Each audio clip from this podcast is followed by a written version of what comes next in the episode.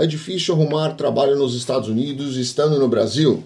Eduardo, Depende, eu tenho vários casos. Se você for visto, for ver o vídeo que eu fiz com o Eduardo Matos aqui no nosso canal, é, o Edu contou que a empresa foi buscá-lo no Brasil e foi sponsor dele desde o primeiro minuto. Né? Ele não tinha intenção e nem fez força nenhuma para chegar nos Estados Unidos.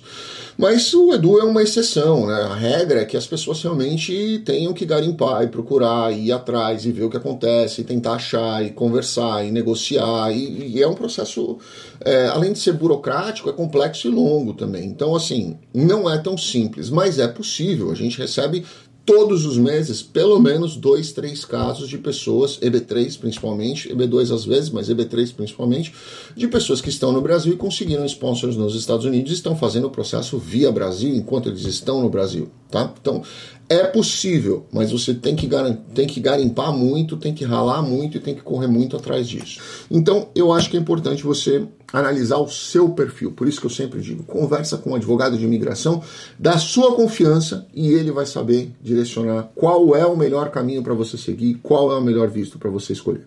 OK? Grande abraço a todos, fiquem com Deus. Deixa sua pergunta aqui, a gente vai tentando responder uma por uma para vocês. Obrigado.